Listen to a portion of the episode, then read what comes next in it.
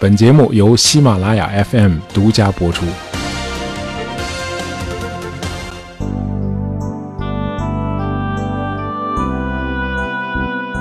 呃，很多朋友结婚的时候都会去旅行一下啊，度个蜜月嘛。那么这个蜜月可长可短啊，有的一两周，有的可能长达两个月。呃，但是连续度两年蜜月的新婚夫妇还是很罕见的啊。呃，当然有朋友会说了啊，你只要找对了人，天天都是蜜月，对吧？啊，英国有这么一对小两口，叫威廉和范妮啊，这俩人一结婚就去意大利旅行了，两年后才回来，呃，还带回来两个在海外出生的婴儿啊。这一趟蜜月旅行回来，家庭人口就翻了一番。那有朋友会问了啊，这俩人在外边纯玩两年就不工作吗？那就是人家不差钱呗啊，尤其是那个新郎，在他成年之前就从他的舅姥爷那儿继承了一笔丰厚的遗产，那光地产就有近一千四百英亩啊，相当于我们的八千多亩土地。那么这位舅姥爷没结婚也没孩子，他一生的爱好就是喝酒、赌博，还有就是在月黑风高的夜晚玩障碍赛马，哎，就是在完全没有光线的环境里骑着马跳跃沟渠和篱笆啊。这种人一般是不太容易长寿的啊，呃，在小威廉的孩童时代，这位疯狂的舅老爷就驾鹤西去了。呃，舅老爷生前立下了遗嘱啊，把所有的动产和不动产全都传给威廉，但是有一个条件，威廉必须改姓舅老爷的姓儿啊。舅老爷的姓儿呢比较少见啊，叫 Nightingale，呃，字面意思是夜莺。但是我们通常都是按照发音来翻译这个名字，一般翻译成南丁格尔。哦，听着耳熟哈，这个咱们中学课本里都有啊。我记得那篇课文好像是叫《白衣天使》。对，这位新郎威廉就是现代医护事业的创始人南丁格尔的父亲。呃，刚才咱们说了啊，威廉和他的新婚妻子范妮在长达两年的蜜月旅行里，一共生了两个孩子，都是女孩。呃，南丁格尔是二女儿，啊，因为她是在意大利的佛罗伦萨出生的，于是父母呢就给他取名叫 Florence Nightingale。起出个名字叫海南岛，那不是在海南岛当民工的时候生的吗？老二呢，你给起个名字叫吐鲁番，那不是在新疆到东库德干的时候生的吗？他为纪念。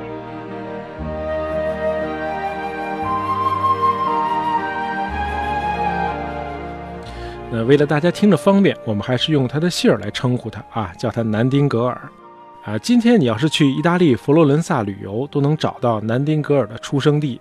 呃，那个地方非常好找啊，在那个罗马门的南边，你沿着塞内瑟街一直朝西溜达啊，会走上一个山坡啊。这个山坡上你会看到很多高大的石墙啊，上面布满了苔藓，还有成排的柏树和橄榄树啊，是个环境很美的地方。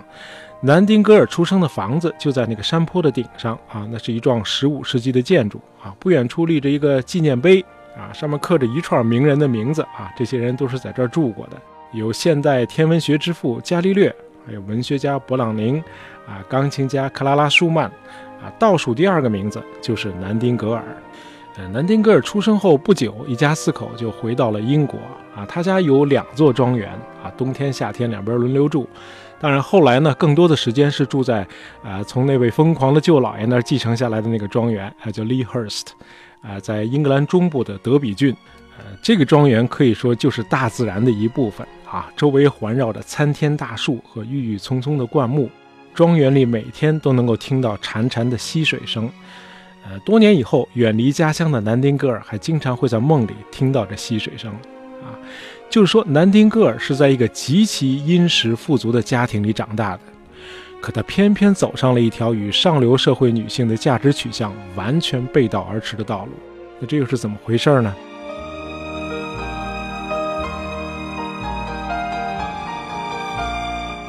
呃，在南丁格尔的童年和少女时代啊，有两个人塑造了他：他的外祖父和他的父亲。呃，他父亲是个手不释卷的知识分子。啊，是南丁格尔最早的文学、历史、哲学和数学老师。南丁格尔的外祖父是个自由党议员啊，多次入选英国议会下院。呃，在英国政坛上，这位外祖父长期致力于废除奴隶贸易和奴隶制。呃，他认为把自己的意志强加给他人并剥夺他人的权利是违背神的意志的啊，是一种罪行。呃，如果每个人都能够自由地追求自身的最大幸福，那么就会产生整个社会的最大幸福。那基于这个逻辑，人们应该帮助那些在经济上和政治上不自由的人，使他们有朝一日也能够摆脱束缚和限制，去追求自己的最大幸福。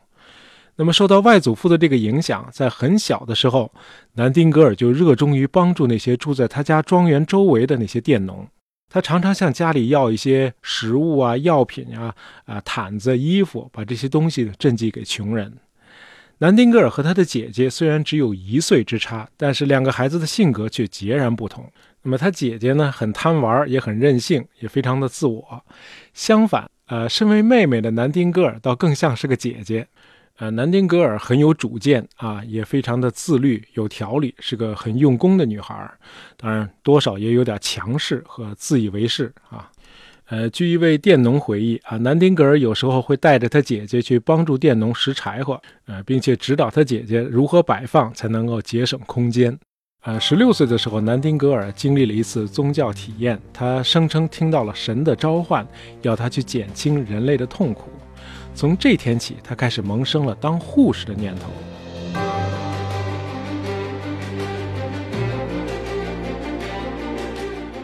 呃，那个时候在英国的医院里的这个护理状况是非常糟糕的啊。呃，护士都是一些没受过专业训练的中老年妇女。那么这些妇女害怕染上病菌，因此呢还经常喝酒啊，整天都醉醺醺的。啊，因此当时的英国社会对护士这个行业是有很深的偏见的。呃，在南丁格尔的母亲看来啊，这个当护士的念头简直是荒谬绝伦。你别忘了，咱家是什么身份啊？哎，可碰巧这个南丁格尔又是个性格上比较强势的女孩啊，她拒绝向家人让步。呃，这期间呢，曾经有一个叫理查德的高富帅向南丁格尔求婚，啊，被他婉拒了。呃，他说，如果做了家庭主妇，那就辜负了神对他的召唤了。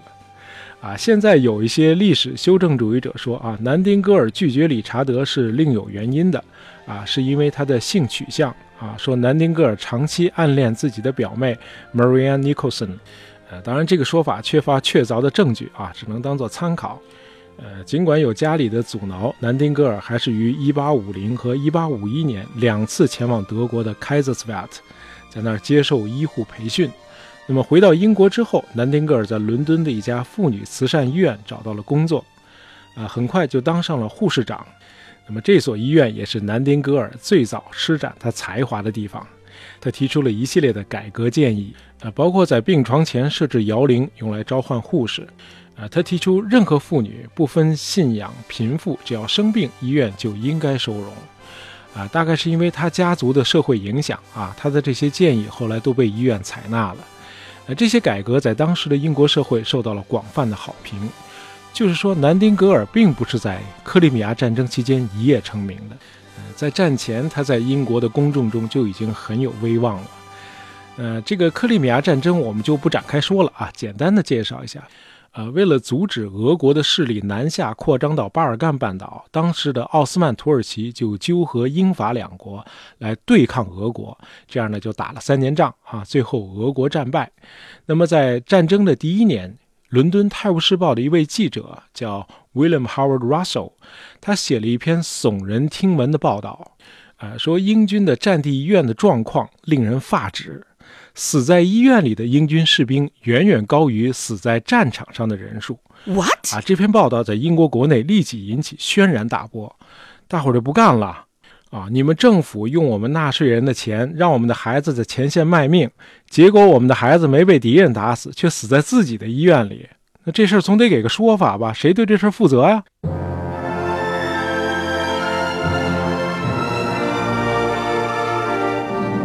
就在英国政府手足无措的时候，南丁格尔给英国的战争部长赫伯特写了一封信，啊，提出他愿意自费带着一帮护士去前线救助伤员。巧的是，这位战争部长这时候也在给南丁格尔写信，哎，问他能否带些护士去英军的野战医院改善那里的医护状况。哎，这算是一拍即合吧。这个南丁格尔从志愿者中挑选了三十八名护士，于一八五四年十一月五日到达土耳其的斯卡塔里。啊，英军的战地医院就设在这儿。到那儿一看才知道啊，难怪这儿的伤员死亡率高达百分之四十二，整个医院是又脏又乱啊，病床拥挤不堪，卫生条件极差，通风不良，满地污垢啊，成群的老鼠在病房里东游西荡。呃，由于床位不够，很多伤员呢都不得不睡在地上，而且伤员营养不良啊，甚至饮用水的供应都严重不足。用南丁格尔的话说，这所医院就是一个人间地狱。哎，雪上加霜的是，这时候前方刚经历了两场大战，大量新的伤员被送了下来，这个战地医院眼看就要崩溃了。哎，就在大伙儿手忙脚乱的时候，南丁格尔施展了他卓越的判断力和决断力。他认为这家医院可怕的状况是可以改观的，只需要两样东西，一个是供应，一个是清洁。他用《泰晤士报》集资的钱啊，购买了大量的食物和设备，又组织护士和军人家属去清洗床单、衣物，并且清扫医院的每一个角落。呃，接下来呢，南丁格尔又制定了一系列的护理标准啊，包括洗浴、更换衣物和被褥，啊，供应充足的食物，为伤员提供文教娱乐活动。呃，他还建立了护士巡视制度，而且每天都以身作则啊，他提着油灯走遍营区的各个病房啊，逐床查看伤病员，最后积劳成疾啊，他自己也病倒了。可是提灯女士这个形象在战地医院已经深入人心了。呃，从伤员信件的描述中啊，有一位美国诗人叫 Longfellow，他得到了灵感，创作了一首诗。这诗里提到了提灯女士和碧影之吻啊，这个后来都被传为佳话。呃，所谓碧影之吻啊，就是南丁格尔在查看病房提着灯走近的时候，伤员们都会争相的去亲吻他浮动在墙壁上的身影。哎，南丁格尔受爱戴的程度可见一斑。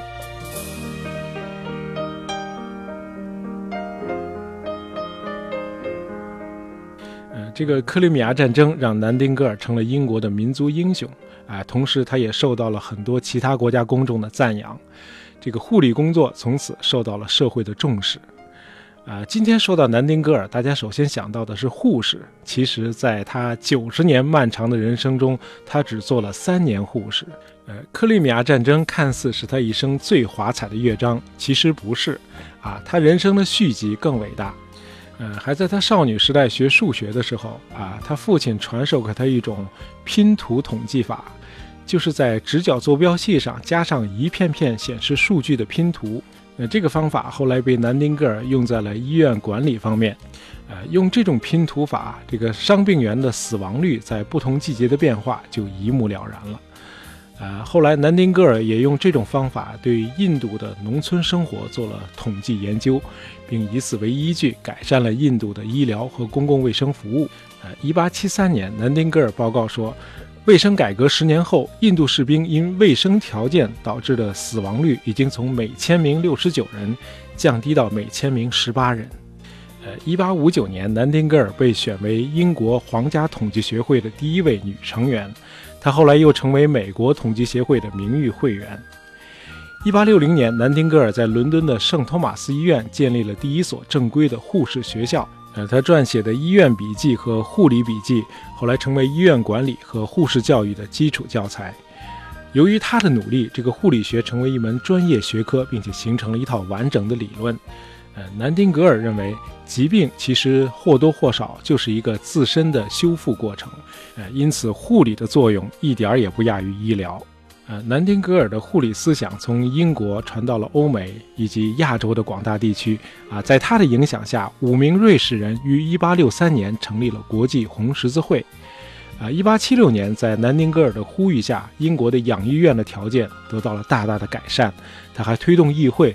通过了一系列的公共卫生法案，啊，这些法案为生活贫困的患者带来了福音。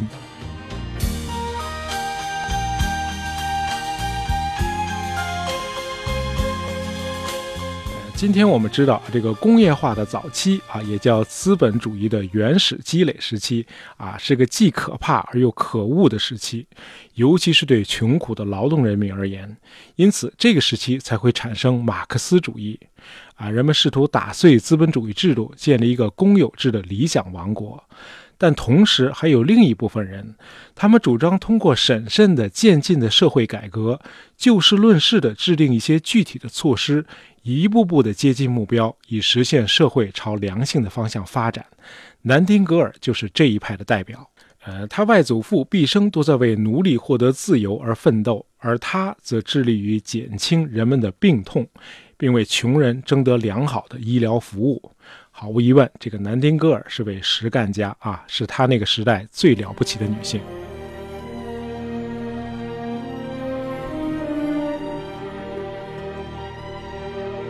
啊，我对所有写南丁格尔的传记作家都深表同情啊。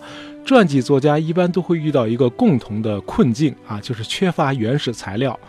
给南丁格尔作传正好相反，因为光是他自己留下的文字材料就浩如烟海，你根本读都读不完，啊，更不用说分类筛选了。南丁格尔是一位铅笔和笔记本从不离身的女士啊，她写的文章、备忘录和书信啊，光是收藏在大英图书馆就有二百多卷，呃，这也才是冰山的一角。啊，散落在外边的有一部分毁于纳粹德国的轰炸，呃，迄今没有编纂成册的仍然有一万多份。啊，南丁格尔开玩笑说啊，他写满的纸张能够覆盖整个澳大利亚。